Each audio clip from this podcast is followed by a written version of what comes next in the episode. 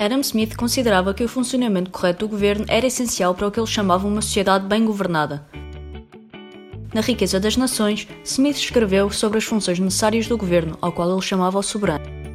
Ao contrário de muitos dos seus contemporâneos do iluminismo escocês, Smith adotou uma abordagem empírica para determinar quais as funções necessárias do governo para se criar um ambiente que levasse à prosperidade. Smith estabeleceu três funções-chave para atingir este objetivo. Primeiro, o Estado deve proteger os seus cidadãos de agressores estrangeiros. Isto requer que o governo apoie o exército.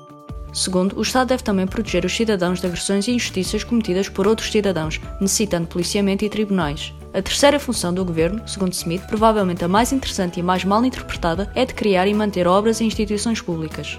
Os exemplos mais utilizados incluem estradas e outras infraestruturas, também como a educação. Os defensores de um maior Estado muitas vezes utilizam esta terceira função para reclamar o apoio de Adam Smith. Contudo, isto é uma má interpretação de Smith, que estabelecia condições relativamente rígidas para o governo se envolver em obras e instituições públicas. Smith argumentava que os apoiantes de intervenção do Estado deveriam provar que, primeiro, o setor privado não conseguiria providenciar as obras e instituições públicas em questão e, segundo, que a intervenção do governo iria beneficiar substancialmente toda a sociedade e não apenas um grupo.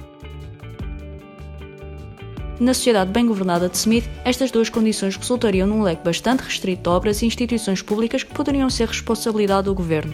Resumidamente, Smith argumentava que o Estado era necessário para proteger os cidadãos contra agressores externos e domésticos e para providenciar um número limitado de obras e instituições de modo a gerar uma sociedade bem governada, algo que ele considerava necessário para criar prosperidade.